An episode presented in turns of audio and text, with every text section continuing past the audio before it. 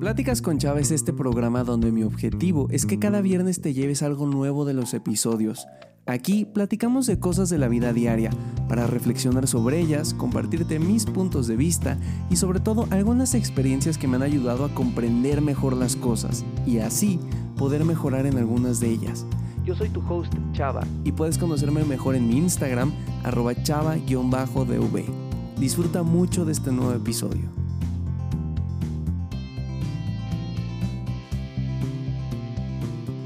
Mis queridos amigos, mis queridas amigas, sean bienvenidas a un nuevo episodio de Pláticas con Chava. Oigan, estamos saliendo un poco tarde esta semana porque este episodio se lleva cocinando aproximadamente unas tres semanas, un poquito más. Se acordarán que en algún momento les platiqué que el tema de la salud ahora ha sido una de las prioridades en mi vida eh, pues me enfermé de COVID, eh, un poco este último año con las enfermedades, con la pandemia, con todo este tipo de cosas, creo que hemos aprendido a valorar y a cuidar un poco más nuestra salud. Y aunque soy un estudiante de psicología que está en el área de la salud mental, bueno, no me siento la persona más capacitada para hablar desde cómo cuidar una salud desde el aspecto médico. Y en ese sentido, pues me tuve que buscar a alguien que sí lo supiera. El día de hoy les traigo a ustedes a Pau, es mi compañera aquí en el trabajo, servicio, como quieran llamarle, en el hospital. Eh, llevamos conociéndonos algunos meses. Es una persona brillante, con una calidez excepcional, que sabe muchísimo, muchísimo, muchísimo de medicina, que las pláticas que hemos tenido me llenan de muchísimo conocimiento y sobre todo que transmite una confianza en lo que ella te platica que creo que al final es lo más importante. Hoy podría haberles traído a lo mejor a un doctor de 80 años que seguro ya vivió de todas, todas, incluso eh, enfermedades epidemiológicas más que el COVID, pero creo que si algo caracteriza Pláticas con Chava y los invitados que hemos tenido aquí, es esta facilidad en la comunicación y el cariño que le tenemos a compartir con los demás. Y más o menos eso es a mí lo que me transmite Pau y estoy seguro que a ustedes también se los va a transmitir. Pau, gracias por estar aquí conmigo el día de hoy. ¿Cómo estás? Hola, hola a todos. Wow, Chava, muchas gracias por esa introducción. La verdad creo que les diste una expectativa súper alta de mí, pero te lo agradezco muchísimo que pienses eso. Y les agradezco a todos los que nos están escuchando y a ti, Chava, por invitarme. Hoy estoy muy bien. ¿Tú qué tal? ¿Cómo estás? No, hombre, ni lo agradezcas. Esto, yo te lo dije, te mandé por WhatsApp, ¿no? Cuando organizamos este episodio. Sí. Algo dije en un episodio de la salud y así, y se me vino el chispa solamente de, tengo que hablar de esto. Y fuiste mi primera opción. Entonces, yo estoy más que encantado de que estés aquí. Eh, me imagino que estás un poco nerviosa, porque al final este es tu primer podcast. Es la primera vez que estás grabando uno, ¿no? Exactamente, este es el primero y la verdad qué suerte que ya pudimos grabarlo porque se tuvo que posponer por mil cosas, pero bueno, ya estamos aquí, por fin coincidimos en tiempos. Sí, estuvo cañón, o sea, una semana lo íbamos a grabar, después se movió, porque al final creo que nuestras vidas son muy complicadas. Sí. Digo, está un poco el, el estereotipo de que la vida del estudiante de medicina, doctor, pues es una vida que tiene cinco minutos de tiempo libre a la semana, ¿no? Eh, y en este caso, pues yo con la escuela, la tesis eh, y también pues venir aquí y todo esto, es complicado que nuestros horarios compaginaran, pero bueno, después de tres semanas estamos aquí, estoy muy feliz de que este sea tu primer podcast, porque te lo platicaba hace ratito, al final creo que tengo como esta suerte de que todas las personas que invito es la primera vez que van a un podcast y curiosamente en todas me ha tocado que repiten en algún otro episodio de algún otro podcast. Entonces yo espero que también sea así para ti y el tiempo nos lo irá diciendo. Eh, sí, está padrísimo eso. Sí, al final yo creo que eso es un poco parte del encanto, ¿no? Vamos conociendo personas en el día a día, tú y yo nos conocimos aquí en el trabajo y casualidad, causalidad, un poco de ambas, pues hemos hecho un buen clic en esta amistad y y al final creo que eso es lo que favorece también que podamos estar platicando. Si no, imagínate, estaría todo serio así, sin platicar y nada más diciéndote de que, bueno, y entonces platícame, ¿qué es endocrinología? Ya sé. bueno, justo a Chava lo conocí aquí en el servicio. Em, por una actividad que tuvimos aquí, nos, nos pusimos a platicar y nos dimos cuenta que tenemos muchas cosas en común, lo que estuvo padrísimo pero también, este, bueno, compartimos muchas experiencias sobre nuestras áreas profesionales, Chava de psicología, yo de medicina, y justo preguntándome él un poco más sobre mi futuro, lo que quería hacer de, de la carrera, todo, salió el tema que quería ser endocrinóloga. Y no, por favor, Chava no tenía la mínima idea de que era un endocrinólogo, me dijo unas cosas... Sí, siendo un poco honesto, em, como que a mí me sonó que tenía que ver con... Por favor, no me juzguen. Ustedes son mi audiencia. Vamos a juzgarlo, vamos a este, juzgarlo. Yo pensaba que tenía que ver esto con el estudio de la pipí, de estos que, que te van a hacer pipí en un vaso y entonces ven si hay alguna enfermedad o algo, o algo así. Bueno, para todos los que escuchan este podcast, por favor díganle a Chava que sí sabían lo que era un endocrinólogo. Y para los que no lo saben, bueno, un endocrinólogo justamente se encarga del estudio de todas las glándulas y hormonas del cuerpo. Entonces, si tienen problemas de tiroides, eh, diabetes, suprarrenales, osteoporosis, todo, todo, todo lo que sean glándulas, hormonas, lo veo un endocrino. Exacto, eso es básicamente, ¿no? Para nada creen que ya se me había olvidado. Y entonces, como que después de todo este bagaje y de todo lo que pues tú y yo hemos vivido a lo largo de estos meses, como eh, estar aquí en el hospital, la verdad no estoy muy seguro si podemos decir el nombre. Yo pensaría que sí, pero por cualquier cosa lo preguntaré, voy a decir el nombre, si no, lo corto y ya, no pasa nada. Gracias a Cancer Center por también patrocinar este espacio, por habernos permitido conocernos y al final porque también estamos grabando aquí en el hospital. Entonces, si no, probablemente estaríamos en una cafetería con mucho ruido de fondo. Sí. Entonces, Pau, a ver, yo me preparé aquí unas preguntitas que la verdad salieron desde el fondo de mi curiosidad. Porque creo que nunca tenemos la oportunidad de preguntar todo esto que tiene que ver con medicina y con nuestra salud.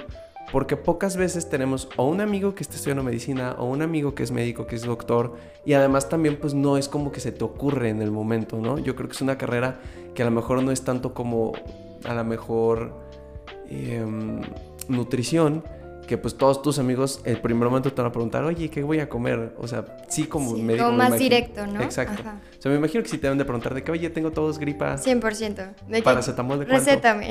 Exacto. sí. Pero un poco yo creo que estas preguntas profundas a lo mejor de, ¿sabes qué? ¿Cómo elijo un buen médico? ¿O cómo empiezo a cuidar mi salud? Porque pues está un poco el, lema, ¿no? Que usa incluso el gobierno de chécate, mídete, muévete. Sí. Pero ¿cómo me checo? O sea, ¿cada cuánto tendría que checarme? ¿Por qué tendría que checarme? Y más en, siendo realistas, pues en la cultura en la que vivimos, en, México, que al final no existe esto. Entonces, a ver, mi primera pregunta sería, amiga, ¿por qué es importante cuidar de nuestra salud física? Puede sonar muy obvio, pero al final creo que ahorita se está haciendo mucha publicidad de la salud mental por todo el tema de que el COVID pues, nos tronó en el encierro a todos o a la mayoría. Pero ¿y la salud física qué? O sea, porque si fuéramos yo creo que un poco más conscientes de por qué es importante cuidarla, a lo mejor pues la Coca-Cola no sería eh, nuestra bebida principal, los azúcares, este, pues todos los malos hábitos como el tabaco, el alcohol, etcétera, etcétera, ¿no? Entonces, esa sería mi primera pregunta. ¿Por qué es importante empezar a cuidar de nuestra salud, incluso a nuestra edad, ¿sabes? En la que no somos adultos de 60 años que ya tienen problemas, o sea, estamos súper chavos y es una buena edad. Claro.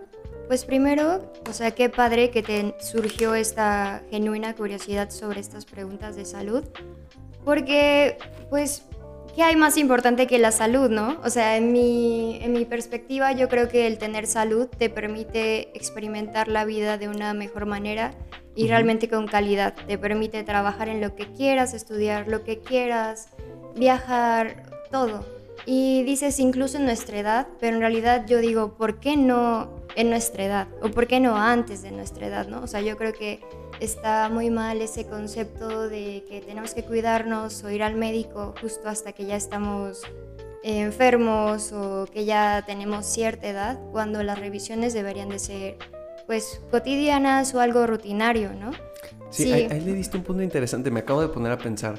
Un poco cuando somos niños es más común que tengan este hábito de llevarte al doctor, ¿no? Por cualquier cosa. Y terminas yendo a tu cita con el pediatra cada tres, cuatro meses. ¿En qué momento dejamos de hacer eso? Porque, a ver, yo puedo ser muy honesto. Ahorita voy al doctor cuando ya me estoy muriendo. O sea, cuando ya el té de manzanilla no funcionó, cuando eh, la pastilla esta del control de dolor estomacal no funcionó. Em, ahora, por ejemplo, pues te enteraste y, la audiencia también, pues que tuve todo este tema de la migraña y, y tuve que ir al, neuro. Creo que nunca en mi vida había ido a un neurólogo, tengo 21 años y, o sea, ni santa idea.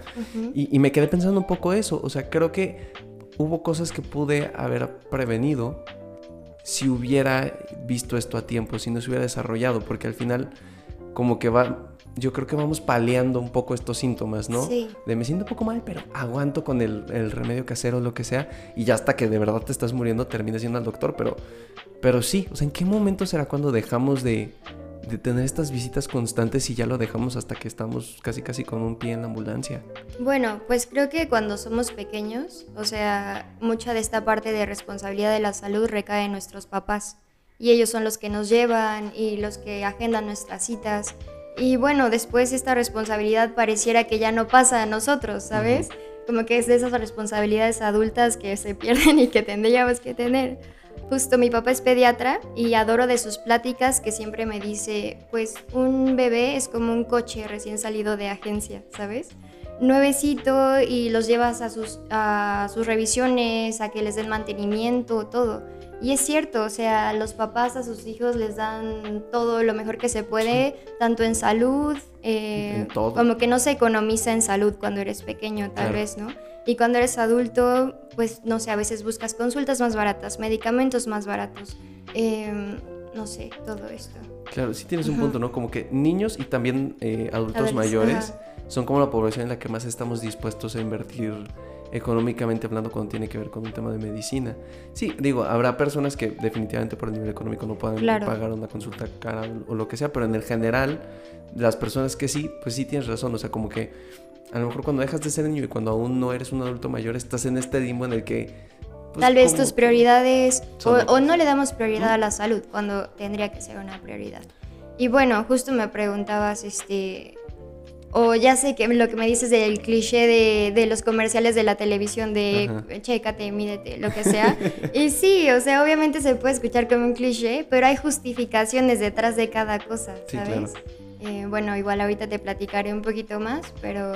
Y yo creo que al final un factor grande debe ser la prevención, ¿no? Sí. O sea, creo que si tenemos este hábito generado de cuidar de nuestra salud, de, oye, ¿sabes qué? Voy a ir al doctor, digo, no sé cada cuánto se lo recomendado para irte a revisar, una vez cada, ¿qué? ¿Seis meses? Pues si no tienes ningún problema, una vez al año está ideal. Claro que si ya tienes diabetes o lo que sea, pues estarte haciendo tus laboratorios de rutina, tus hemoglobinas glucosiladas, bla, bla, bla, bla, bla. Hipertensión también, checarte más seguido.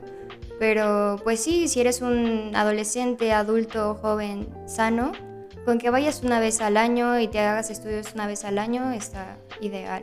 Porque hay gente que tiene años sin hacerse un estudio de sangre, ¿no? Sí, básicamente yo. O sea, como que cada vez que platicamos de estas cosas, o cuando platico contigo me doy cuenta que me falta hacer mil y un cosas más por cuidar mi salud, ¿no? Porque hago, yo creo que lo que la mayor parte de la población hace, que es ejercicio, trato de no pasarme con la comida chatarra o con los refrescos, em, pero poco más. Y, y justo era un poco esa mi duda, porque como que todo mundo te dice es que tendrías que ir a hacerte análisis una vez cada cierto tiempo para ver que todo esté bien, ¿no? Pero cada cuánto es ese cierto tiempo, con quién tendrías que ir, qué tipo de cosas te tendrías que hacer, partiendo del hecho de que no tienes una enfermedad crónica, ¿no? Porque ya si tienes lo que decías, diabetes, hipertensión, etcétera, pues es un proceso sumamente diferente. Pero suponiendo y partiendo de la idea de que es un joven, 25 años, promedio, sin alteraciones, enfermedades crónicas, una vez al año sería entonces como el el punto? Sí, claro. O sea, de base creo que es muy importante tener un médico general o un médico internista que, que te conozca, que conozca, que tenga tu expediente, tu historia clínica, que te pueda hacer un seguimiento, ¿no? Porque así es más fácil identificar cuando algo no está bien, incluso cambios mínimos que haya habido en tu salud. Pues un médico que ya tiene un conocimiento más a detalle de ti, de tu contexto, todo, pues también puede entender más tu situación, eh, incluso motivarte a seguir tratamientos o motivarte a seguir estilos de vida más saludables, todo. Pero sí, considero que una vez al año está ideal y que, pues sí, justamente empleemos ese papel tan importante que tienen los médicos generales en la población, que pues es eh, eh, justo ese seguimiento. Yo ahí creo que hay un tema, ¿no? Porque, a ver, no soy médico, pero creo que hay un estigma como de que el médico general a veces puede ser percibido como menos que un médico especialista, ¿no? Un poco cómo funciona esto, tú que sí estudias medicina, ¿cuál es la percepción? ¿Es una realidad entre ustedes? ¿No es una realidad y a lo mejor yo lo vi de otra manera? Sí, esto es todo un tema en medicina, la verdad. Bueno, para ser médico general, eh, en algunas universidades hace seis años, en otras hace siete, etcétera. Y bueno, ya estudiar 6, 7 años no es cualquier cosa. Sales con una pues, buena preparación como médico general. Obviamente no vas a atender cosas de un especialista, de un cardiólogo, de un endocrino, de un cirujano. No lo puedes hacer como médico general. Pero em, creo que es muy importante que también los especialistas o incluso nosotros como médicos generales nos quitemos ese estigma de que por no tener un posgrado, una especialidad, lo que sea, no somos valiosos para la sociedad, ¿sabes? O sea, sí muchos médicos especialistas como que em, eh, no valoran o infra, ¿cómo? Infravaloran, sí, subestiman el trabajo de los médicos generales cuando en realidad es muy, muy importante. La verdad no sé cuál sea la percepción general de la población, creo que también muchas personas prefieren ver a un especialista primero, cuando en muchas ocasiones no es necesario y un médico general tiene pues la completa capacidad de llevar ese enlace o ese trabajo interprofesional con los especialistas, ¿no? Claro, y al final digo, siete años de carreras, sí. el favor, o sea, yo le confío mi vida a alguien que estudió siete años, ¿sabes? O sea, no, no es un abrir y cerrar de ojos, no es un, hizo un cursito en línea, sí. no es, ¿sabes? O sea, son siete años. Y creo que me queda claro porque tengo, no diría muchos, pero una cantidad considerable de amigos que han estudiado o estudian medicina y vaya que me sorprende la cantidad de historias, cosas que suben de cómo se sufre con toda la información que van agarrando, ¿no? O sea, yo algo que veo mucho en ti es que está cañón todas las tardes. Subes una historia de mi lugar para estudio. Yo no estudio todas las tardes. Estudio cuando tengo un caso complicado. Estudio, uh, pues ahora realizando la tesis. Estudio cuando me estoy capacitando en una nueva herramienta. Pero, o sea, yo no tengo por qué. A ver, no sé si no tengo por qué, pero no Pero no, no necesito. Sí, exacto. Bueno, justo ayer yo platicaba eso con mi roomie que la mayoría de las carreras o de profesionistas terminan su carrera y eso fue todo en cuanto a estudio o escuela. Digo, tal vez sí se actualizan, pero no es un estudio tan tal vez constante o tal vez demandante o incluso, bueno, yo ahorita estudio todas mis tardes porque sí quiero hacer una especialidad, entonces tengo que preparar un examen pues bastante complejo para hacer mi especialidad, ¿no?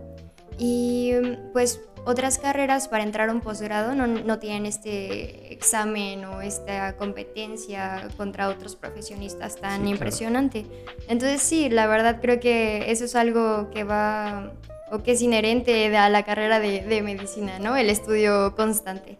Sí, que, y... perdóname, no, que pues sí. que terminas disfrutándolo, ¿sabes? Como que a mí ya no me pesa, de que en mis tardes digo, bueno, me encuentro un lugar bonito para estudiar y lo disfruto. Justo yo creo que ese es un poco el punto, ¿no? Digo, cuando yo tenía todavía la presión académica de los exámenes y así, me acuerdo que a lo mejor el primer semestre, porque pues soy un poquito matado, me, me, preocupaba mucho el tema del estudio porque era una cosa muy intensa. Y hasta que aprendí un poco a aprender eh, a disfrutar esas tardes de estudio, de encerrarme, de poner música, de mi cafecito, de sí. eh, mi libreta aquí, mi libro acá, mi iPad aquí, mis notas acá, mi, ¿sabes? O sea, como que aprendí a disfrutar un poco más y a, y a vivir e esa experiencia.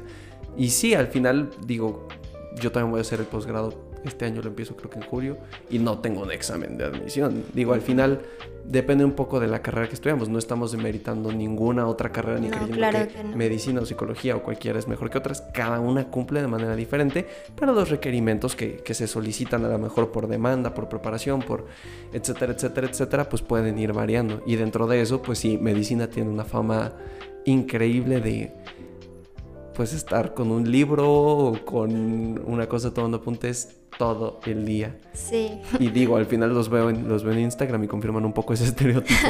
Entonces, como que un poco sí y un poco no. Además de esto, a ver, platicando de las recomendaciones generales que debemos de tener de salud, además de los estudios, ¿qué otra cosa sería buena que empezáramos a adoptar como hábito? Ok, pues justo antes de los estudios y de, bueno, de las consultas y de base es importante, pero hay cosas preventivas que es lo básico y viene en los clichés que había comentado, pero realmente la alimentación, el ejercicio, eh, pues el no fumar, el no consumir alcohol excesivamente, eh, también no tener conductas sexuales de riesgo, dormir bien, tener estimulación mental, como tener retos cognitivos, muy importante. Y otra cosa que, que lo pensé es también súper importante conocer las enfermedades que existen en tu familia, ¿sabes? Como tus antecedentes genéticos también son importantes y tienes que tomarlos en cuenta para tu salud eh, en general. Wow, eso sí se sale del cliché, me dejaste sí. un poco abierto, con la boca abierta. Pero tienes toda la razón, o sea, a ver, un poco si un familiar tuvo una enfermedad crónica de un nombre X y Z que a lo mejor espanta un poco, pues sí, ¿no? Como que tienes la idea, ay, a lo mejor pues, tengo predisposición genética o lo que sea, pero creo que nunca nos podemos saber detenidamente en este árbol genealógico, incluso de los más cercanos, ¿no? Que sean tus papás y tus, abuelos. Y ver, oye, ¿sabes qué? A lo mejor no tuvo esta enfermedad, pero tuvo esta otra y nunca lo supe. Y, ¿sabes? Al final eso también ayuda. Y obvio, no se trata de estar preocupado toda tu vida de, ay, tal vez me dé esta enfermedad o lo que sea, no. Pero sí es importante pensar, a ver, en mi familia hay cáncer, hay demencia, hay diabetes, hay hipertensión, lo que sea y bueno, eh, identificar las edades que más o menos empezaron y tú empezar a hacer prevención desde ese momento, ¿no? O después chequeo si es que lo vas a requerir. Entonces sí, realmente es muy, muy importante saber eso. Y al final también revisar un poco las conductas. O sea, si tienes una cierta predisposición, a lo mejor en tu eh, historia de familia, a cierta enfermedad, pues a lo mejor dejar el cigarro, cuidar un poco estos factores de riesgo que, pues esto sí está en tu control. O sea, el tema genético no lo está. Tú no decides si tu abuelo o tu papá te hereda alguna enfermedad. Exacto. Pero tus conductas sí. Y estas conductas pueden potenciar a que se presente esta enfermedad o pueden ayudarte a disminuir estos O que se retrase el inicio de la enfermedad. Y la verdad sí me gustaría profundizar un poquito más en cada uno de estos componentes que te mencioné. Por ejemplo, realmente creo que muchos no eh, le damos la importancia necesaria que tiene la alimentación. La alimentación es primordial para prevenir muchísimas enfermedades crónico-degenerativas en un futuro, ¿no? Entonces, bueno, sé que Tal vez no toda la población tiene la posibilidad de acudir a un nutriólogo, pero si tú tienes la posibilidad de ir a un nutriólogo, ve con tu nutriólogo, ¿no? Y que te diga qué dieta te recomienda, este, las porciones, en general, ¿no? Claro, al final también para la audiencia tenemos un episodio hace deberían de revisarlo porque no me sé el número, pero a lo mejor hace 20 tuvimos también a una nutrióloga en el podcast que daba como estas recomendaciones un poco generales. Digo, me queda claro que, como bien lo decías, no todo mundo va a poder ir a un nutriólogo por cuestión económica, accesibilidad, etcétera, ¿no? Pero sí hay cosas básicas que podemos hacer. O sea, chécate cuánto refresco estás eh, tomando, cuánta agua estás tomando, pues tu comida, ¿qué onda? O sea, si tu comida son unos chetos flaming hot y en la noche es, eh, no sé, un burrito relleno de sabritas. Bueno, no soy Se escuchó bastante mal esa combinación. No soy, nutriólogo, pero me queda claro de que eso pues, no va a estar bien, ¿no? Sí. Y digo, al final todos pecamos un poco de eso. Yo creo que cuido mi salud y cuido un poco mi alimentación, pero también hay veces que la descuido muchísimo. Tengo una foto buenísima que lo vi en un TikTok em, y, decidí hacer lo que es ir a Costco. No sé si has visto los hot dogs del Costco. Que sí. que es una rebanada de pizza, arriba le pones un hot dog del Costco, la doblas como si fuera un burrito y lléguele. Entonces, una disculpa a todos los nutriólogos que estén escuchando. Exacto, una disculpa para todos los nutriólogos, pero también creo que es un poco humanizar eso, ¿no? Porque me ha llegado a pasar que cuando platico de estas cosas en el podcast solo o con invitados, eh, alguien de la audiencia puede llegar a romantizar un poco el, claro, es que ustedes no sé qué, o nunca no. fallan, súper no. O sea, nadie lleva estilos de vida perfectos y tampoco tiene que ser un objetivo o algo tan impositivo que se vuelve imposible lograrlo, ¿sabes? No se trata tampoco de romantizar este tema de llevar una rutina perfecta o lo que sea, porque también se vuelve a veces imposible e incluso frustrante, ¿no? Y tampoco se trata de, pues, de eso. Pero sí, pues justo en este tema de alimentación, eh, como médico generalmente recomendamos mucho que consuman antioxidantes, eh, justo los antioxidantes como frutos rojos, eh, verduras como brócoli, frijoles, bla, bla, bla. ¿Qué? El, brócoli no lo mencionamos en el podcast, es nuestro enemigo en común. No puede Pero ser. cualquier otra verdura estamos ok. Bueno, espárragos. Perfecto. bueno, eh, justo Chava y yo que hacemos nuestro servicio en un centro de cáncer, los antioxidantes previenen muchísimo el cáncer, ¿no? Entonces su consumo pues está súper recomendado continuamente. Wow, esa no me la sabía. Dos años aquí. Digo, bueno, no es mi área, ¿no? Pero esa no me la sabía. Sí. Qué interesante. Además de eso, ¿se te ocurre alguna otra cosa para el tema de la alimentación? De la alimentación, disminuir su consumo de sal. Esto es súper importante para prevenir la hipertensión. Y los embutidos, también muchos embutidos como ay, no sé. Salchichas y cosas así. Justo, también te aumentan tu riesgo cancerígeno. Wow. Sí, pero bueno, justo hay una frase bien padre de un libro que tenemos de patología clínica, el Robbins, que el autor comenta que nacer eh, es estar expuesto a desarrollar cáncer, ¿no? Y es cierto. Y tampoco podemos estar pensando que todo lo que vamos a hacer nos va a dar cáncer, pero pues sí, si podemos disminuir algunas cosas, pues está ideal. Claro, ¿no? y al final es fomentar conductas adaptativas. Tampoco se trata de que tu querido oyente que estás en tu casa manejando donde sea, pues te empieces a preocuparte y saliendo de este episodio, en lugar de sentirte tranquilo con recomendaciones, salgas todo ansioso pensando que te puede dar algo. No es el objetivo. Exacto, un poco nada más es para que sepas por qué camino ir, porque al menos si te das cuenta, yo tampoco sé por qué camino ir. O sea, tengo lo básico, pero justo estas recomendaciones como el tema de, ah, pues es que una vez al año eh, irte a hacer estudios está súper bien. Los embutidos, los espárragos, este, pues todo este tipo de cosas que a lo mejor no, no platicamos y que son pequeños cambios que sí podemos hacer. Sí. Y al final ayudan bastante. ¿Cuál es el siguiente punto además de la alimentación que habías dicho, amiga? Te iba a hablar de ejercicio. A ver, tú cuéntame qué haces de ejercicio, chava. Yo tengo un tema con el ejercicio. Eh, no sé si alguna vez te lo llegué a platicar, pero un momento de mi vida, como el último año de preparatoria, en el que me clavé y hacía dos horas y media de gimnasio seis días a la semana. Wow. Entonces hacía muchísimo ejercicio, pero mi alimentación no era tan buena, entonces como que no se complementó. Luego dejé de hacer ejercicio. El año pasado me metí la idea de correr, o sea, de ser runner. Corrí el medio maratón. O sea, de no correr nunca en mi vida, en ocho meses corrí medio maratón. Qué impresión. Sí. ¿Pero te sentías preparado o sientes que fue demasiado? No, sí, me preparé. O sea, yo me acuerdo que fue mi propósito de año nuevo, lo dije aquí en el podcast, dije, este año corro un maratón. Después dije, ¿sabes qué? Un maratón no, medio maratón. Sí, está súper bien. Metas realistas. 42 está cañón. No, no lo visualicé. Y ocho meses eh, salí a entrenar cuatro o cinco veces a la semana, a correr, resistencia, fuerza, seguí un plan de tratamiento de Nike.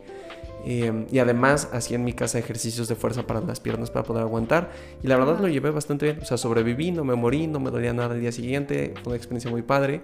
Y ahora, creo que esta etapa ya te toca un poco más cuando nos conocimos. Ahora lo que más hago es yoga. O sea, al, final he encontrado un poco esta pasión en estar en mi cuarto con un instructor de yoga en línea, con mi tapetito, estirándome, sintiendo cómo truena la columna como que esos 20, 30, una hora de yoga que puedo llegar a hacer, a mí me está ayudando más y es el único ejercicio que hago ahorita. Pues está padrísimo, la verdad creo que tienes una relación súper buena con el ejercicio, una vida activa, porque pues sí, muy triste que la mayoría de nuestra población pues es muy sedentaria y mundialmente tenemos problemas enormes con la obesidad y el sobrepeso, ¿no? Entonces, sí, como lo que mencionabas justo ahorita al final, como eso de sentir cuando haces yoga, cómo se estira tu cuerpo y eso. Es que tú también haces yoga. Yo también hago yoga. Exacto, equipo yogi. Sí, la verdad es algo fascinante em, que el ejercicio te dé esa oportunidad de sentirte fuerte, sano, que puedas llegar a sentir toda la capacidad corporal o de fuerza que tienes para que, bueno, desde ahorita y en tus años que vengan puedas correr, saltar, bailar, nadar, viajar, todo lo que quieras, sin que tu cuerpo sea un impedimento y que más bien sea algo que te ayude a realizar todo, ¿no? Claro. Y al final un poco también es encontrar el amor en el ejercicio, porque a veces si lo ves como esta cosa horrible y espantosa que vas a odiar toda tu vida, no, no va a continuar. Y creo que no todo el ejercicio es para todo tipo de personas. Por ejemplo, hay ejercicios que no nos gustan. ¿Tú tienes algún ejemplo de algo que definitivamente dices, sabes que esto yo no? O sea, yo toda la vida había dicho que yo no era una persona de ejercicio, ¿sabes? Porque yo odiaba el gimnasio. Y bueno, después entré a bailar y amaba bailar y ese era mi ejercicio. Es un súper ejercicio. Y después eh, me, me tuve, o sea, salí del equipo representativo de baile en el que estaba y no había encontrado otro ejercicio que me llenara o que me motivara realmente hasta que entré a yoga y otra vez me encantó, ¿no? Entonces justo se trata de encontrar esa área, esa actividad que a ti te motive, que disfrutes hacer y que más que ejercicio, que es un que va a ser tu beneficio como tu plus, sea realmente algo que disfrutes como un hobby, algo claro. sí. Sí, al final yo creo que también un poco a mí me pasó porque yo amaba el gimnasio y dije nunca, o sea, cuando dejé de ir por cuestiones de, pues que el tiempo ya de verdad no me estaba dando con la universidad, los proyectos, el trabajo, dije, pues, está inhumano. Y yo decía, es que nada me va a llenar porque yo no me veo corriendo, yo no me veo haciendo otra cosa. Y al final me di la oportunidad, y esto también es importante, si ya probaron un ejercicio, pero ahorita les está picando la comezón volver a intentarlo, se vale totalmente, o sea... Se vale cambiar de opinión, se vale de que en algún momento dijiste yo no voy a hacer esto y ahora resulta que si lo quieres hacer. Y es un poco encontrar esta amistad con el ejercicio para que no se vuelva una cosa espantosa. O sea, al final el yoga a mí ahorita me está funcionando, tal vez en un año digas, ¿sabes que necesito volver a, al gimnasio? Lo que sí tengo claro es que a lo mejor algo que nunca voy a hacer es saltar la cuerda. No, nunca aprendí, no me gustó, no se me antoja, lo intenté una vez y la gente que me sigue en Insta debe saberlo, como que de una vuelta que le di me corté todo esto. No es cierto. Entonces, yo sé que... Tienes una historia de terror con saltar Exacto, la cuerda. Exacto, saltar la cuerda tal vez no, pero todo tipo de ejercicio puede irse moldeando y creo que al final es un poco eso, ¿no? Irte adaptando según las etapas en las que te encuentres y tus gustos del momento al ejercicio que vas realizando. Exacto. Justo creo, que, es eso. Y bueno, hablando de los beneficios que va a tener el ejercicio en tu presente y futuro, te ayuda muchísimo a regular tu presión arterial. Em, y también incluso tú como psicólogo debes saber que tiene un impacto muy positivo en la ansiedad y muchas patologías mentales. Sí, totalmente. Cuando estamos haciendo ejercicio se liberan ciertos neurotransmisores que son casi casi como antidepresivos ansiolíticos naturales de tu cuerpo, ¿no? Las famosas endorfinas. Entonces, bajo esa idea, sí, yo con mis pacientes casi siempre les recomiendo, oye, 15 minutos de estiramientos al día. O sea, no tienes que hacer las dos horas de gimnasio. Con 15 minutos que te levantes de tu cama y te estires de lado a lado, tratas de elevar un poco el ritmo cardíaco o algo así, funciona. Y al final se empieza con pocas cosas, no se empieza con, con, todo el pastel, se empieza con una rebanada. Exacto. Bueno, como dices, puedes empezar con 15 minutos hasta que llegues a la recomendación que literal nos da la OMS, que es hacer 30 minutos al día, al menos 3 a 5 días a la semana. Ándale, esa no me la sabía que lo decía la OMS. Sí, bueno, ah. vamos a verificar el dato, pero sí. Wow, eso no me la sabía, yo nada más decía como, bueno, con que hagas 15 al día. Ya, puedes decirles un dato nuevo a tu espacio. Exacto, ya estás del otro lado, ¿no? Pero un poco es eso, ir, ir poquito a poco y al final que no se vuelva una cosa horrible. Porque claro. Si no, y también, bueno, este aumento de masa muscular que tienes con el ejercicio previene que cuando seas adulto mayor no desarrolles osteoporosis y teniendo más equilibrio y teniendo más flexibilidad también previenes caídas cuando eres más grande y pues obviamente las caídas en el anciano, en el adulto mayor son muy importantes. Eh, pueden llevar a fracturas, hospitalizaciones, más comorbilidades, todo. Entonces el ejercicio no solo es por tu presente, pero también estás viendo por la masa muscular que vas a tener cuando seas adulto mayor. Y yo creo que una parte bonita de esto es que a veces creemos que el ejercicio, la buena alimentación, la dieta, y ojo, entiéndase dieta no para bajar de peso, dieta como una manera de alimentarte tanto para subir como para bajar dependiendo de las necesidades que tengas. Pensamos que es un poco como por esta vanidad, ¿no? De verse bien y al final, pues si haces ejercicio hoy es justo para que el día de mañana puedas estar sano y salvo, en la de los casos. Sí, como pensar en hacer algo que tu futuro yo te va a agradecer, ¿no? Yo siempre pienso eso, como, ay, la Paola del futuro me va a agradecer porque hoy hice tal cosa, porque hoy estudié más tiempo, porque hoy, ¿sabes? Siento que es algo que te ayuda. Eh, y al final enfoca un poco la meta hacia, hacia lo que quieres llegar. O sea, si no tienes claro para qué, es muy difícil de llegar a hacerlo en realidad. Sí. Bueno, te voy a contar otros dos aspectos que te mencioné al principio que son importantes para el cuidado de la salud rápidamente. El tabaquismo, todos lo hemos escuchado y realmente sí tiene un impacto muy importante en el riesgo cardiovascular, en el riesgo de desarrollar algún tipo de neoplasia, o sea, cáncer, eh, problemas pulmonares como EPOC, enfisema. ¿Qué es EPOC? Eh, enfermedad pulmonar obstructiva. es, pues sí, es una enfermedad que se desarrolla justo por, por el tabaquismo y pues los pacientes tienen mucha dificultad respiratoria y pues realmente disminuye muchísimo la calidad de vida que tienes. Okay. Entonces, por ejemplo, eh, si hoy decide una persona dejar de fumar, va a tomar 15 años para que su riesgo cardiovascular sea el de una persona normal. 15 años y agrégale a lo mejor un año de tratamiento para que deje de fumar. Sí, o sea, 15 años desde que dejó de consumir el tabaco, ¿no? Entonces, sí, bueno, eh, hay muchos métodos para dejar de fumar, muchos médicos que los pueden acompañar en el proceso y si lo pueden hacer es lo ideal. Yo creo que ahí en psicología entramos totalmente porque es una conducta que tienes, es una conducta adictiva. Me encantó porque en una clase que tenía de adicciones te diferenciaban un poco de la adicción, de la conducta adictiva. La adicción se generaba como por esta parte bioquímica de la necesidad de tu cuerpo de tener eso y la conducta adictiva es más bien como esta gente de que es que necesito un cigarro para ir al baño es que necesito un cigarro para sentirme feliz, es que necesito un cigarro para concentrarme, para estudiar para los exámenes, ¿no?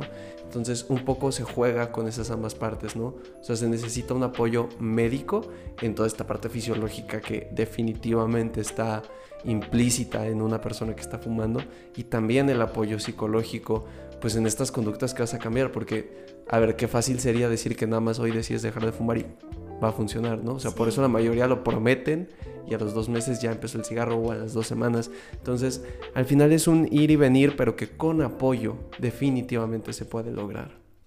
Sí, pues perfecto. Yo, creo que siempre es un poco recalcar eso, ¿no? Que con apoyo, porque a veces cuando uno está inmerso en algo de ese estilo, se ve como si fuera un túnel sin fin. O sea, como, o sea, todo el mundo dice que sí puede salir, pero no es la verdad.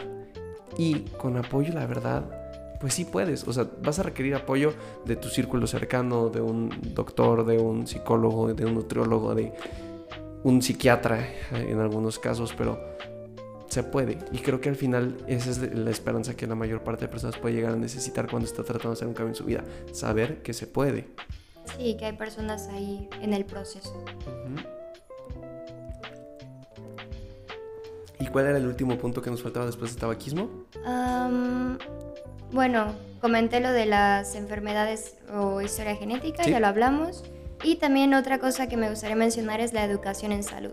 Ah, Porque sí, o sea, creo que también para prevenir, pues primero tienes que saber, ¿no? Si eres totalmente ignorante en el tema de educación en salud, o sea, creo que hay muchas personas que mm, no conocen muchas funciones de su cuerpo, ¿no? O sea, mm, no sé, creo que en general todos deberíamos de tener un poco más de conocimiento sobre la fisiología de nuestro cuerpo y no me refiero a algo súper complejo, ¿no? Lo básico, porque eso te va a ayudar a conocerte más, a conocerte, a entender tu funcionamiento, cuando algo no va bien y pues, ¿quién, quién va a saber más de ti que, que tú mismo? Y al final tu cuerpo es algo con el que vas a cargar toda tu vida. Sí. Entonces más vale que aprendas a conocerlo y a detectar también estas cosas, ¿no?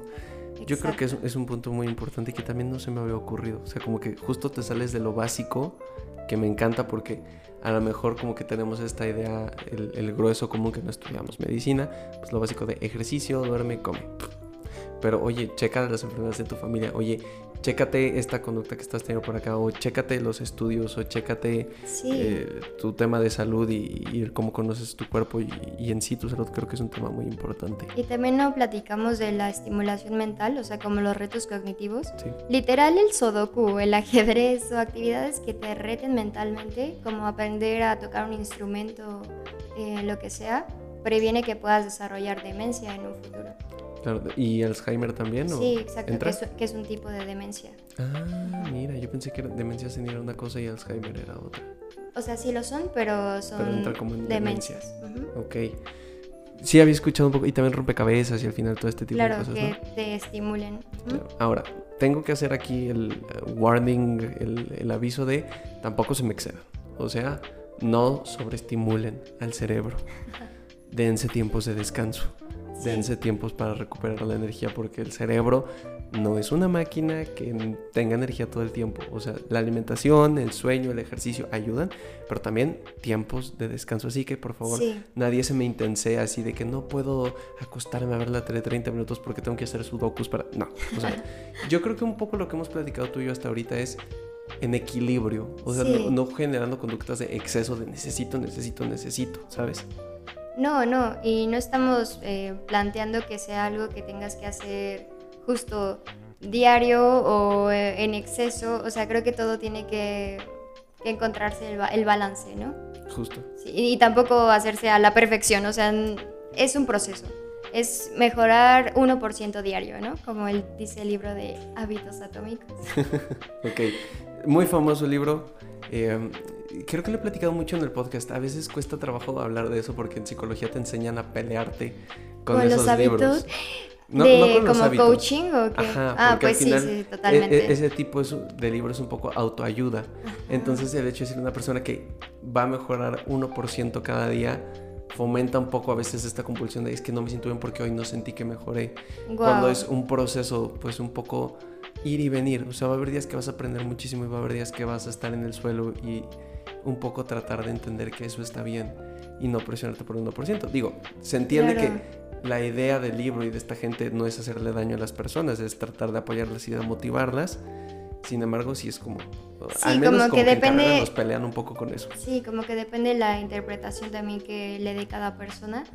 Es como nosotros, ¿no? O sea, como que si una persona lee algo de salud en internet, en una página súper sé, mm, fea y se lo toma como un dogma, en vez de ir al médico y consultar bien sus síntomas, pues justo acá, ¿no? Pues ve al psicólogo y tal vez estos libros son un complemento en tu día a día, pero bien orientado o guiado con apoyo de un profesional. Sí, justo para allá vamos. O sea, al final no es que tú le prohíbas a alguien o a un paciente, no tengo pacientes que les fascinan esos libros y está súper bien, pero pues entender un poco que si tienes a alguien con depresión, por ejemplo, tu amigo tiene depresión, diario decirle mejor 1%, carnal, estoy en el suelo, me siento en un agujero, ¿de dónde cara más quieres que mejore? Sí, en vez de ayudarlo, lo va a frustrar. Claro, pero pues para una parte de la población que se siente bien, que quiere un poco de motivación, un poco de dopamina instantánea con esos libros, funciona muy bien. Y digo, no hay, no hay que pelearse y, no hay que declararle la guerra a nada ni nadie, solo un poco sí, tomarlo con precaución, porque sí, la verdad a mí es, un libro que me agradó bastante,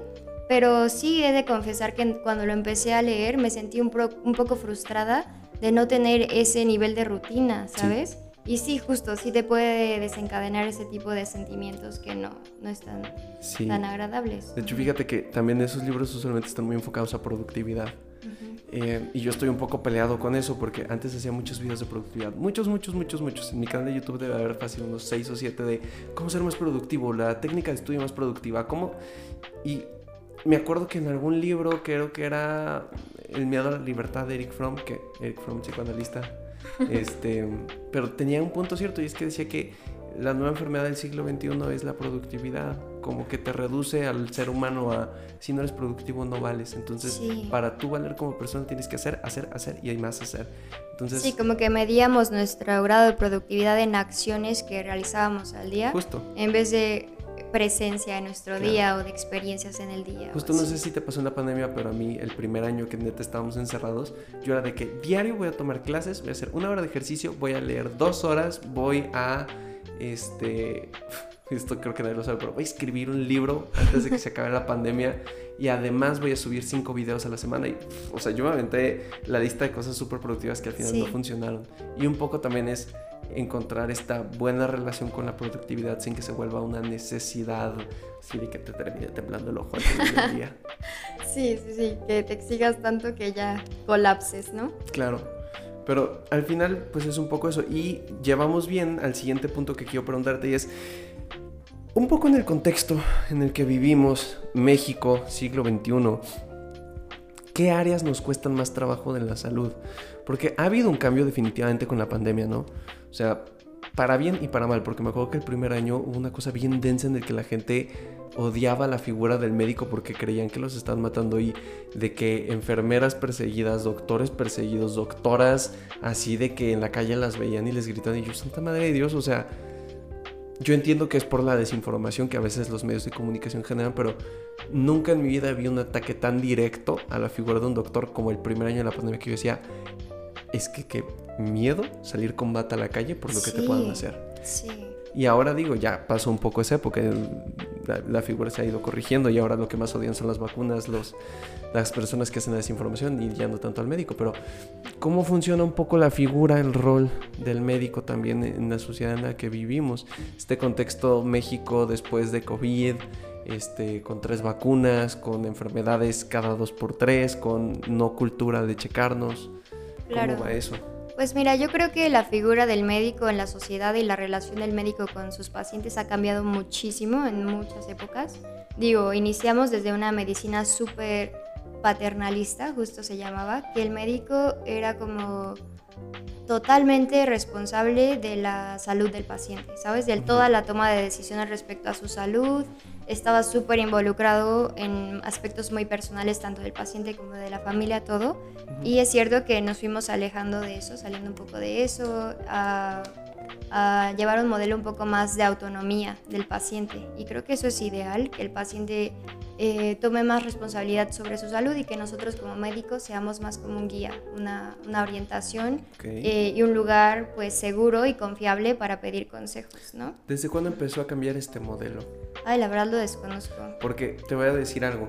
Yo recientemente tuve estas dos experiencias con médicos, ¿no? Cuando tuve COVID y fui a checarme y tal, cuando fue la migraña. Y a ver, gracias a los dos médicos que me atendieron, pero tuve experiencias o sea, totalmente diferentes. Me acuerdo mucho, voy a empezar con la buena, la doctora que me atendió para el tema de COVID, que me dijo hasta la prueba, me mandó medicamento para controlar un poco las náuseas que yo tenía súper amable. Mi papá me llevó y gracias papá por eso. Pero mi papá iba a pasar conmigo y la doctora dijo, no, ella es mayor de edad y puede pasar solo. Y un poco también es como lo que platicamos al inicio, ¿no? De esta distinción ya de que te van dejando esos... Sí, es, esa tarea de autocuidarte, ¿no? Ya, ya, que no sea tu papá o tu mamá quien responda, ay, sí, fíjese que le dio catarro. o de que tus papás se sabían todos tus horarios de, que te tocaba la medicina, la dosis, todo, ¿no? Justo, y ahora tomar esta responsabilidad ayuda. Y entonces la doctora, paso yo con ella, me pregunta cómo me siento, cómo voy, en, o sea, sí explora, ¿no? Toda la parte de, no sé por qué exploro mis oídos. Eso es una duda que tengo, ¿por qué me checan los oídos cuando voy con un tema de gripa? Te lo ponen así con una lupita, está raro. Ah, porque, bueno, toda la parte de nariz, senos paranasales, laringe y nuestro conducto o ¿Canal auditivo? Sí, está como muy conectado. Entonces puedes generar como otitis, que es inflamación del canal auditivo o del tímpano, todo, este, por infecciones bacterianas o virales. Entonces, pues sí. Bueno, pues me revisó súper bien, me preguntó todo, desde cuando empecé a sentir mal, qué síntomas, me preguntaba, eh, me acuerdo que incluso me preguntó, ¿le tienes miedo a las inyecciones? Este, algo así. Yo, no, no sé qué, alergias, yo no. Este, bueno, a ver, platícame cómo te sientes, o sea, además de tus síntomas, cuánto tiempo lleva, qué tan cansado te sientes. Y, o sea, una cosa maravillosa que yo salí diciendo, esta doctora. Fantástica. Va a ser mi médico de cabecera si algún día la vuelvo a encontrar. Este, y por el otro lado, cuando fui con el doctor, a, ver, cabe aclarar, ¿no? Y no es por a lo mejor un tema de edad, pero a lo mejor sí de formación. La doctora era muy joven, o sea, a lo mejor 27, 28 años. Ok. Este, y el doctor que me atendió, pues sí era un doctor ya mucho más viejito, ¿no? Yo le calcularé ahí unos 70. Y yo salí molesto de mi consulta, porque llegó, pasar a uno de mis papás y el doctor era como conocido de mi papá. Entonces yo pasé y no me preguntó nada, todo era con mi papá y cómo estaba y no sé qué, y yo así como de que ¿qué onda? Y ya me dice, ah, porque además el otro doctor me pregunta, ¿cómo te gusta que te digan? Y yo, Chava, Salvador no.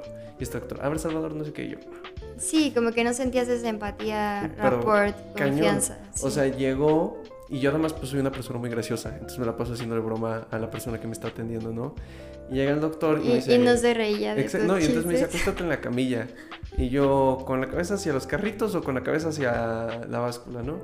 Y de que, pues como está la camilla. Y yo, Sí, muy frío. No, no hicieron buen match. Todavía como que esa intensidad, yo por tratar de rescatar, ay, qué padres carros, Doc, ni me contestaba.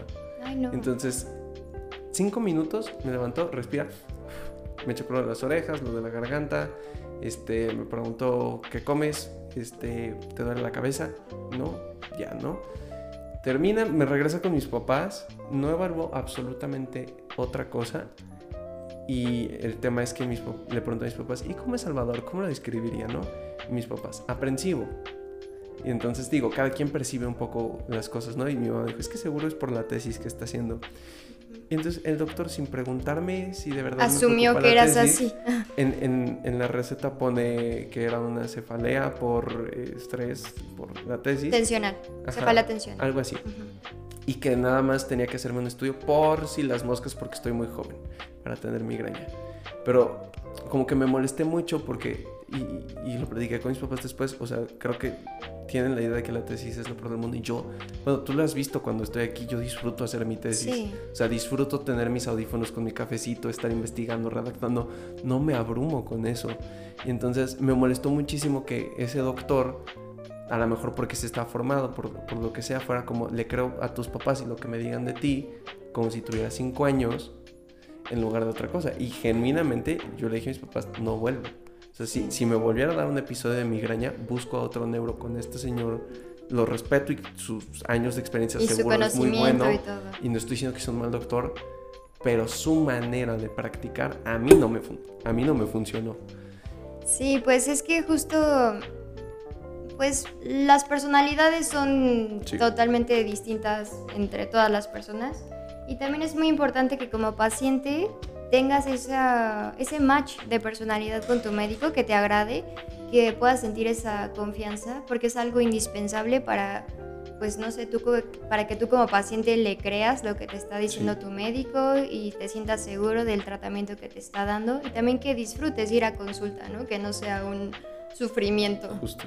Y al final, digo, no es culpa ni del doctor ni de mí como paciente, pues son temas de personalidades. Habrá personas que me imagino que disfruten esa. Deben de sentir que es una maravilla porque en 10 minutos entraron, salieron, les dieron el diagnóstico, la pastilla, la medicina y ya estuvo. Pero para mí, que a lo mejor soy un poco no quiero decir más humano, pero más sensible, este, pues yo sí requiero que el doctor me platique, que me explique, que me tome en cuenta y que no sea yo casi casi como el muñeco de pruebas de secundaria de que levante el brazo, todo bien, levante el otro brazo, todo bien, ¿sabes? Sí. Ah, porque más me acuerdo que me hizo eso de, a ver, levanta el brazo, ¿te sientes mareado? Y yo, no. No. ¿Y si levantas uno? Y yo, no. ¿Ya lo puedo bajar? No y, sí, que ni te explicaba. ¿Y tú, para qué sirve esto? ¿Qué estoy haciendo? o sea, lo, que te digo, genuinamente me preguntaba de, o sea, tener los brazos arriba me va a decir si mi migraña es heredada o por estrés o me va a decir de qué parte de mi familia viene, ¿sabes? Sí, no, no, no. O sea, como que justo también creo que hace falta en algunos casos esta comunicación del porqué de las cosas, porque justo yo sé que el, el médico, el doctor sabe 80 años más que yo de estas cosas, pero quiero entender. O sea, si tú me pides que levante un brazo sin explicar por qué, pues lo voy a hacer porque eres mi figura de autoridad, pero me quedo inconforme. Sí, y eso es muy importante. Eh, creo que nosotros como médicos tenemos la gran oportunidad de impactar en esta educación en salud en cada consulta. O sea, el tan solo explicar, bueno, esto que estoy haciendo es por tal cosa, o estos laboratorios que te tomaste no sé, tu hemoglobina me dice tal cosa y es lo que nos habla del oxígeno en tu sangre, en tus eritrocitos, ¿sabes? Como que realmente darle una explicación a los pacientes pues de sus problemas, de por qué está, el porqué de lo que estamos realizando eh, es, eso es lo que, bueno, creo que sería lo ideal que hiciéramos todos los médicos. Y además yo creo que también, yo estaba esperando otra cosa porque en donde estamos tú y yo en el hospital, pues tenemos nuestras clases de trabajo interprofesional. Y al final creo que eso me ha hecho poder comunicarme con un doctor de una manera con menos miedo o con menos haz lo que tú quieras y yo te creo, ¿sabes? Un, un, poco lo que el doc Fraga nos ha explicado esto de pues tú también vales como opinión y qué onda, tú eres el paciente, ¿no? Sí, tú tienes tus derechos como paciente y pues no puede ser algo como tan autoritario o jerárquico o lo que quieras, como que bueno, también depende mucho de lo que busque cada persona, pero yo creo que lo ideal es que te involucres en tu salud, en tu... Claro. No, y al final yo creo que una cosa que sí quiero decir es para nada es eh, odian a los médicos porque hay unos maravillosos, increíbles. Pero justo si en algún momento tienen una mala experiencia con el doctor, porque a lo mejor la medicina no funcionó, porque a lo mejor les tocó un doctor que pues, no encajó con su match o lo que sea, pues tampoco crean que es generalizar. Créanme que todas las personas somos diferentes, hay todos los tipos de profesionales como paletas en el mundo, entonces, sí. pues, y si al no final, con uno, no.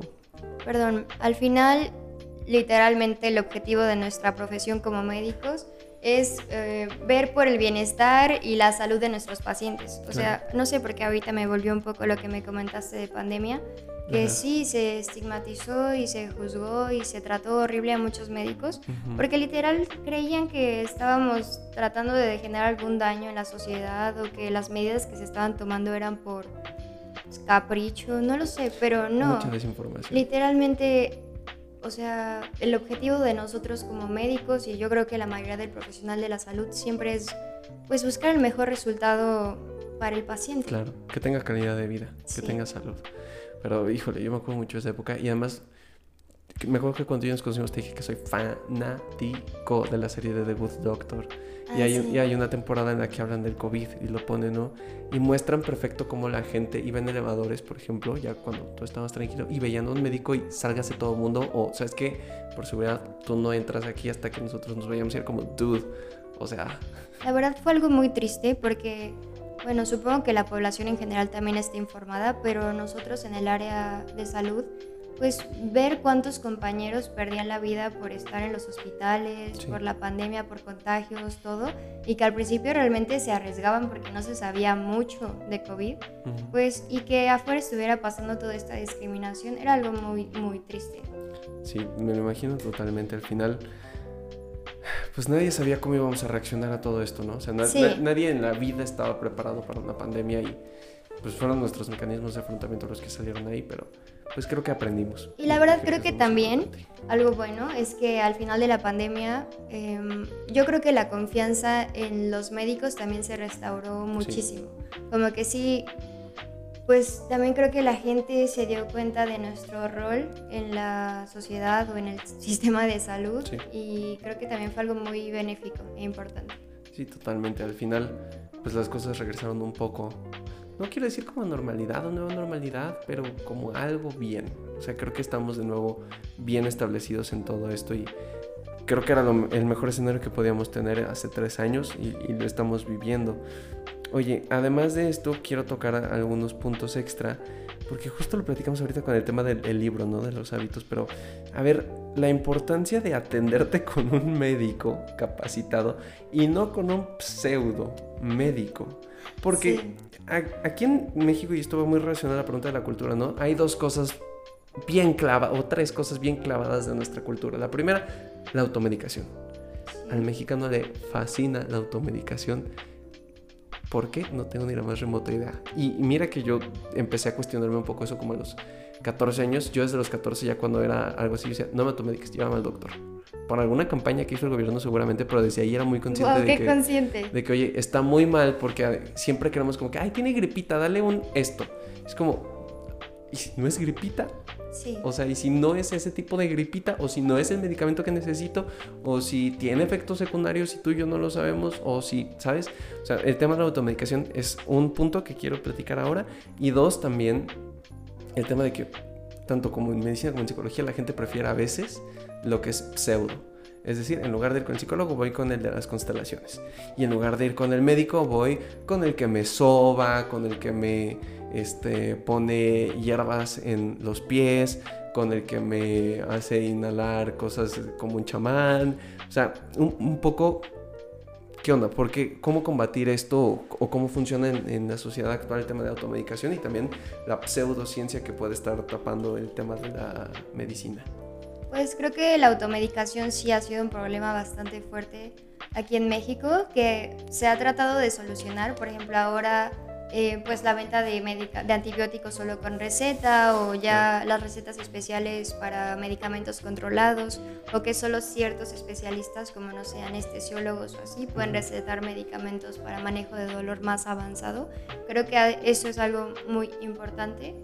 Y también, em, pues no sé, eh, me desconcentré un poco. No te este, o sea, es que al final este tema de la automedicación viene tan arraigado que la gente no lo ve como un problema. sí, es que justo te iba a decir, porque mi novio es francés y bueno... Saludos al 9 Pau. Saludos a Anthony. Eh, bueno, justo cuando yo iba a visitarlo, pues bueno, yo como médico siempre cargaba con mi paracetamol, mis Saines, todo, ¿no? y justo estando allá le dije, ay, te dejo una caja de paracetamol por si un día te sientes mal. Y me dijo, no, no, aquí todo tienes que ir como a la farmacia o al médico para que te lo receten si realmente lo necesitas, ¿sabes? O sea, neta, para él era como, sí, era algo cultural, o sea, era como, un, ¿por qué me vas a dejar medicamento en mi casa, no? Y yo, wow.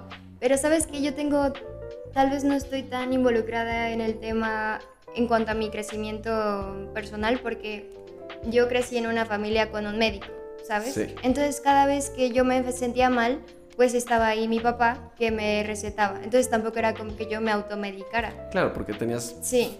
un doctor así de, Exacto. primera mano. Entonces pues en mi casa y la farmacia, ¿no? Prácticamente. Pero sí, en la población o en nuestros pacientes pues sí llegan a veces con tratamientos que ellos se impusieron y que cada vez es más difícil por todo este control que se tiene ya a nivel farmacéutico y gubernamental y todo, pero pues creo que es un tema de ir educando nosotros en consulta también. No, y sobre todo también el por qué es malo, porque, a ver, probablemente, no sé, de las personas que escuchen esto, algún porcentaje de nuestros oyentes pues se va a automedicar o sea automedicado, ¿no? Y, es un poco la pregunta que se pueden hacer, pues ¿qué tiene de malo? O sea, ¿por qué no debería de dejar de hacerlo? Pues todos los medicamentos, así como tienen un beneficio, pueden tener un efecto adverso, un efecto secundario. Y también pues la dosificación, o sea, por ejemplo, eh, no es lo mismo una dosis para un paciente normal a un paciente que tiene problemas renales. O sea, todo varía. Y pues yo creo que actualmente los médicos ya dan mucha flexibilidad en este aspecto, que hasta por WhatsApp puedes hacer una pregunta rápida a tu médico, ¿sabes? Entonces, pues sí, creo que es más bien tener esa confianza y, es, y perderle el temor a ir a una consulta. Claro. Que también puede venir mucho por la economía, ¿no? Claro, pero ahorita hay consultas de 20 pesos en Farmacia San Pablo o en el Doctor Simi de 80 o sea, hay, opciones un poco para evitar la automedicación. Claro, me queda claro que en algunos momentos pues sería mejor el especialista o tal, pero de que te automediques a que vayas a una consulta de 20 pesos, creo que la consulta de 20 pesos te ayuda más, ¿no? Y al final, justo por lo que dices, porque no tenemos ni santa idea de qué va a ser el medicamento. El otro día en la clase que teníamos, se me olvidó platicarte, mencionaban algo del tramadol. ¿Te acuerdas? No sé qué platicaron de, de la clase. Y cuando yo fui con el neuro, me mandó tramadol. Y esa primera semana me sentí knockout. Ah, pero knockout. O sea, trataba como de hacer algo de la tesis, veía la compu y era como. O me costaba verdad. Bueno, para nuestros oyentes, el tramadol justo es un medicamento para, para quitar el dolor. Y es, forma parte de la familia de los opioides, pero es un opioide así como leve y te puede causar justo cansancio, náusea, estreñimiento. Entonces, pues sí, si no vas al médico, ¿cómo vas a saber que estás teniendo estos efectos por ese medicamento? Justo, y entonces ahí te va la segunda historia. Porque primero fui con el neuro y después fue el tema de COVID. Y cuando fui con la doctora que me atendió, yo dije, es que tengo muchísimas náuseas. O sea, yo era lo que más tenía dijo, ¿qué medicamentos estás tomando? Y ahorita vamos a esa parte del control de medicamentos. Yo dije, es que, no sé, ta, ta, ta, ta, tramadol. Me dijo, ¿te estás tomando tramadol? Y yo, sí. Y me dijo, pues es que si de por sí te están dando náuseas con el COVID, pues el tramadol te las, está disparando out. Y claro, yo dos días antes, lo que había sobrevivido, neta tenía náuseas todo el tiempo, no me quería mover, pues vómitos horribles, o sea, y, y creo que eso es lo importante, porque si yo no le pregunto a la doctora, pues yo me lo voy a seguir tomando porque es mi tratamiento. Sí, y, es realmente un muy buen medicamento, pero eh, pues hay que entender el contexto, del paciente y también otras medidas para prevenir efectos secundarios, todo. Claro, pero justo cuando me lo recetó el doc, lo único que me dio es cansancio y súper bien, ¿no? Puedo sobrevivir con cansancio. Pero si se junta con el COVID, que además no podía comer bien, que además ta, ta, ta, pues ya, me, rompió en, en, 50 pedazos el, el tramadol. Claro y entendí muy bien por qué había tenido las mejores noches de mi vida, porque a las 9 de la noche yo estaba... Cuando solamente me duermo a las 11, ¿sabes? Sí. O sea, Sara, por ejemplo, sale de la escuela tarde y en plan yo a las 8 de la noche escribía, lo siento, me marcas cuando llegues, me voy a dormir. Sí. O sea, horrible, pero porque... Y ahí también hay un tema, no me explicó el doctor que eso podía pasar no me dijo de mis efectos secundarios. Y de la nada voy yo muy feliz, así como que, ay, esta semana he estado muy cansado, no dormí un montón. Cuando la doctora me dice que también el tramador me puede generar cansancio, dije, ah, eso explica muchas cosas. Entonces, yo creo que justo ese tipo de cosas son las por las cuales tenemos que tener cuidado con la automedicación. Porque no tenemos el conocimiento y el control de todo lo que puede pasar con estos medicamentos. Y al final son químicos en nuestro cuerpo. No es la paletita que te tomas y que puede pasar. No, no, no, son químicos. Exactamente. es, es, cañón, pero creo que poco a poco se tiene que ir quitando, ¿no? Y al final, haciendo conciencia, si alguien se está preguntando cómo hago esto en mi familia, creo que el primer paso es siempre ser tú el ejemplo. Ser tú el que cuando se enferme, saben que no me automediquen, llévenme al doctor. O sea, me queda claro que tienes la pastilla que le sobró a mi hermano de hace tres meses de cuando se enfermó de lo mismo, pero llévame al doctor mejor. Y el no creer que porque estoy teniendo los mismos síntomas o porque tal vez tú como persona normal identificas los mismos síntomas, va a ser el mismo tratamiento. No, igual y es otra cosa y tal vez incluso con los medicamentos que tomes puedas empeorar tu cuadro, tu enfermedad o que ya te habrías curado, ¿no? Con otro medicamento que te hubieran dejado si, si no te hubieras automedicado. Claro, y al final yo creo mucho que tenía una maestra en prepa, que era doctora, que decía es que no hay enfermedades, hay enfermos. Sí. Y en ese caso no puedes generalizar que si a los dos les dio gripa va a ser lo mismo para los dos, con los mismos síntomas, con el, el mismo tratamiento. Entonces, el cambio está en uno mismo, aunque suene un poco cliché. O sea, creo que el primer paso es siempre, si en tu casa pasa esto, no hay tema, no te pelees, no es una guerra. Simplemente fomenta que poco a poco estas conductas disminuyan diciendo, ¿saben qué? No, no medique, vamos a una consulta del doctor. O sea, es mejor que me medique bien un doctor y que nos evitemos ir a otra instancia y nos ahorremos dinero a que ahorita me des un chocho que no me va a funcionar. Y también en esto viene la prevención de lo que hablábamos, porque pues por una consulta, porque por un dolor que o por un síntoma que tú crees que es algo insignificante o lo que sea, tal vez en una consulta médica te puedan hacer un diagnóstico, no sé, importante de algo, ¿no? O puedan prevenir algo o encontrar algo que no sabías. Sí. Yo creo que ese es el, punto. Y ahora, también con el tema de pseudomédicos, que lo mismo que cualquier otra ciencia, nutriólogos, psicólogos, el punto es siempre entender que se estudia para algo. Sí. O sea, un curso de dos semanas en Creana no te hace médico, no te hace psicólogo, no te hace nutriólogo. O sea, puedes dar recomendaciones como todo el mundo, pues sí, porque todo el mundo puede opinar de lo que se le dé la gana. Pero, a ver, seamos realistas, si te estás sintiendo mal, ve con la persona que sabe. Que en la sociedad se fomenta más que vayas a otro lugar, está bien. Pero, o sea, creo que valemos lo suficiente como para poder permitirnos ir a estas cosas. Sí, tienes que, o sea, tu salud te tiene que importar tanto que, que quieras, o sea, que quieras ir con el especialista en el tema, ¿no? Por ejemplo, em, pues es muy importante que busques médicos capacitados, o sea, un médico tiene que estar actualizado, tiene que estar certificado, médicos que acudan eh, frecuentemente a congresos. E incluso hay una página que a mí me agrada mucho, Creo que funciona para cualquier, eh, cualquier profesión. Se llama Búho Legal y literal puedes buscar la cédula de la persona y te aparece su formación. O sea, el nombre, hasta qué especialidad o posgrado o maestría tiene o lo que sea. Sí, porque también, pues tú tienes derecho, o sea, como paciente a saber con quién te estás atendiendo. Claro, no, y es parte también de tu responsabilidad saber qué onda. Y digo, también yo sé que suena un poco mm, como que algo que no hacemos, pero sí chequemos las cédulas. Porque hay mucha gente que se hace llamar doctor y, oh sorpresa, no, no hay cédula, no hay nada. Hay gente que se hace llamar psicólogo y, oh sorpresa, no hay cédula. Hay gente que se hace llamar nutrólogo, oh sorpresa, no hay cédula. Entonces, no es que la cédula sea lo que te da la capacidad para, pero es el comprobante de que estudiaste, es el comprobante de que hubo de que estás capacitado para atender y siempre buscar médicos que eh, sus tratamientos o sus diagnósticos o todo esté basado en evidencia.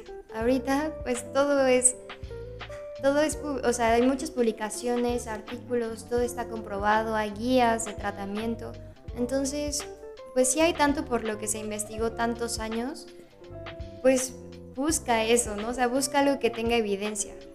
Esa es la clave. Yo también siempre psicología basada en evidencia. ¿Por qué? Porque al final los estudios científicos no es para que se vea más pavoneante el asunto, es para demostrarte que se hizo una prueba y se mostró que funciona. Y que tú tengas la confianza de que eso que te están haciendo, mostrando, enseñando, practicando, funciona y no eres un conejillo de indias al que le están tomando el pelo. Entonces yo creo que eso es una parte clave. Y aplica para medicamentos también, ¿no? Que estén aprobados por la FDA, por la COFEPRIS. La FDA es... Es en Estados Unidos, Food and Drug Administration. Y la, COFEPRIS, es en México, ¿no? Sí, en México. Lo sé por Shark Tank. Siempre que sacaban una de esas cosas, Rodrigo Herrera preguntaba, ¿está avalado por la COFEPRIS? Sí, pero es que es súper importante porque en mil lugares te venden remedios. El chocho para no sé qué. Sí, y la verdad es que es o sea, es una pérdida de dinero, de esfuerzo y todo que estés invirtiendo en eso cuando no está ni siquiera aprobado y que también te puede causar daños, que no sabes qué componentes tiene en su fórmula o lo que sea. Claro, ¿no? Tú le crees a la persona que te lo recomendó, porque usualmente cuando compramos ese tipo de medicamentos es porque alguien te lo recomienda, ¿no? O sea, de que el primo, el amigo, la amiga... Y viene de la automedicación. Exacto, justo te dicen como, te sientes mal y no te ayudó esa visita con el doctor, no te preocupes. Yo, hay una tienda en el centro, en la calle de tal, se llama tienda no sé qué. Que venden unas gomitas misteriosas. Vas a preguntar por las gomitas de 250 miligramos, te vas a comer una, te vas a esperar dos días, te vas a comer dos entonces espera una semana, te vas a comer tres, vas a estar de maravilla. Sí, luego resulta que tenían cortisol y luego ya tienes Cushing y... Exacto, un montón de cosas ahí. Sí. Entonces creo que también es importante esta conciencia.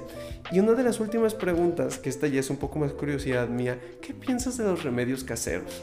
O sea, ¿qué piensas de el té de manzanilla, la coca con limón, este, ¿qué otro remedio? Ah, sí, cuando tienes fiebre, que te pongan alcohol en los pies, por ejemplo. ¿Qué piensas de todos esos remedios caseros? A ver, tampoco es que como médicos estemos peleados, porque mucho de esto también viene como de las creencias de la gente, ¿no?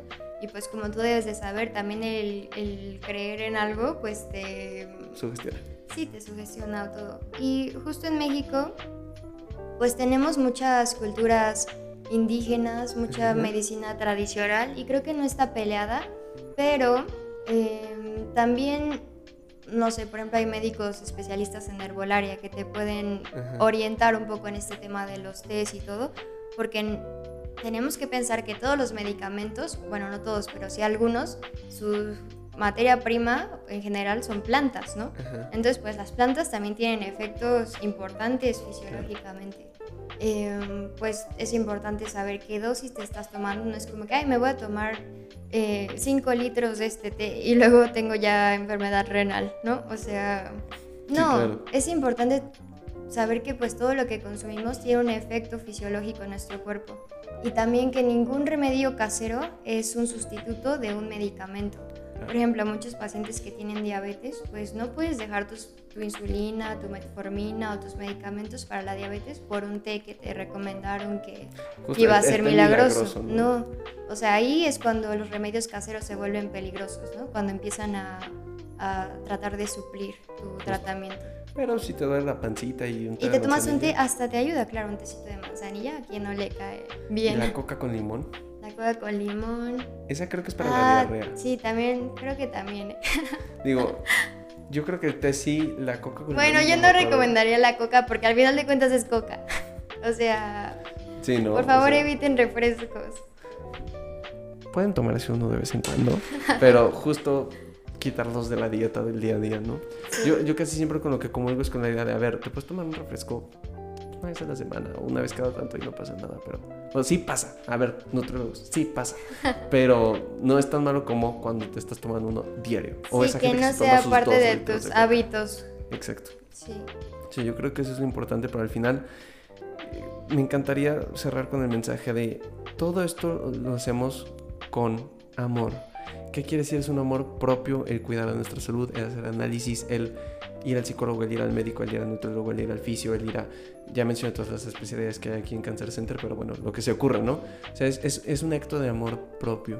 Y el hecho de platicar hoy de esto no es para que uno se sienta juzgado, ni para que uno se preocupe de sobremanera, entonces diario esté pensando de que me puede dar esto, esto, esto, esto, esto, esto, lo otro. Si, si son personas que se preocupan mucho por las enfermedades, una visita al psicólogo no cae mal, son pensamientos intrusivos y se puede vivir sin ellos, pero al final es más bien porque el aunque suene como meme de Facebook, el conocimiento es poder. Y en ese sentido, cuando tenemos esta información más cercana, como lo acabas de platicar ahora, Pau, pues creo que queda un poco más claro qué pasos podemos seguir. Porque tipo, ahora yo sé que puedo ir a hacerme entonces o checar visita con el médico una vez al año con estos análisis para ver qué onda. Em, definitivamente el tema de la alimentación es algo importante, al igual que el ejercicio. Eh, y todo esto que hemos platicado sobre la importancia de ir con el médico, el tema de la automedicación, el tema de saber cómo elegir un médico. Que... Y yo creo que eso es un punto muy válido, ¿no? Porque la verdad estoy esperando que cuando te platiqué todo esto me dijeras, no, pero el viejito seguro sí sabía bien. Y yo, a ver, sí, sí sabe bien, pero no, no comulgamos en, en, personalidades. Sí, y está bien que, o sea, que encuentres el médico que más se adapte a ti, a tu personalidad. Bueno, todo eso. Y a mí igual me, me gustaría comentar, o para cerrar, que dejemos de dejar nuestra o de poner nuestra salud en segundo plano, ¿sabes? O sea, literal es una prioridad. Tu cuerpo, tu salud es lo que te va a permitir vivir, existir diario. y pues no hay motivo para descuidarlo tanto hasta un punto que te limite a hacer cosas que ames o que te limite vivir experiencias o que te limite conocer a tu futura familia, nietos, lo que sea. O sea, tienes que empezar a pensar en tu futuro y en lo que quieres para tu vida. Perfecto, me parece una gran manera de cerrar. Eh, les agradecemos mucho por haber escuchado este episodio puntos importantes antes de que se acabe. Eh, lo primero, si les gustó, compartirlo en Facebook, Insta, Twitter. Si estás en Spotify, súper fácil pasarlo a Instagram y compartir historias. Si estás en Apple Podcast, una reseña nos ayuda. Eh, si quieres decir algo, pues están nuestras cuentas de Instagram abajito en la descripción. Si quieres, puedes decir tu arroba en este momento, amiga, porque no me lo sé de memoria. Perfecto, pues mi personal, arroba Ríos 2 en Insta y mi cuenta médica es arroba doctora Paola Ríos, para los que quieran seguirme. Súper, entonces dejamos las dos cuentas ahí abajo. Ya se saben que acá la de siempre es arroba chava-dv en todos lados. Facebook, Twitter, Insta, YouTube, podcast, Twitch, cualquier cosa. Este, Amazon Prime, este. entonces, cualquier cosa, comentario que tengan, chava, pausa, en que me encantó el episodio, no me gustó esto, sí me gustó lo otro, porfa, háganoslo llegar para que al final, eh, pues podamos tener esta retroalimentación. Y eh, pues esperamos que esto les haya sido útil, que al final es el objetivo de esto. Le mandamos un fuerte saludo a todo nuestro equipo de Cancer Center, especialmente a Reni y a Caramen, que son un sol y que estaban aquí con nosotros a punto de, grabar y todo esto. Entonces les mandamos un fuerte abrazo. Y no sé si quieres decir algo más, amiga, algún mensaje, algo mm, extra. Pues nada, muchas gracias por escucharme, por espero seguir estos pequeños consejos de salud y ya, gracias. Gracias a ti por venir, amiga. Eh, creo que quedó un episodio muy lindo y pues fui muy feliz de grabar contigo. Ojalá que lo podamos repetir en algún momento. Espero que, tú te hayas sentido cómoda, sobre todo con el podcast, que te hayas sentido pues bien en esta onda de estarle grabando a, personas del otro lado. Y nada, que tengan un muy bonito fin de semana, que lo disfruten al máximo y nos escuchamos la siguiente semana en este su podcast Pláticas con Chava. Hasta la próxima.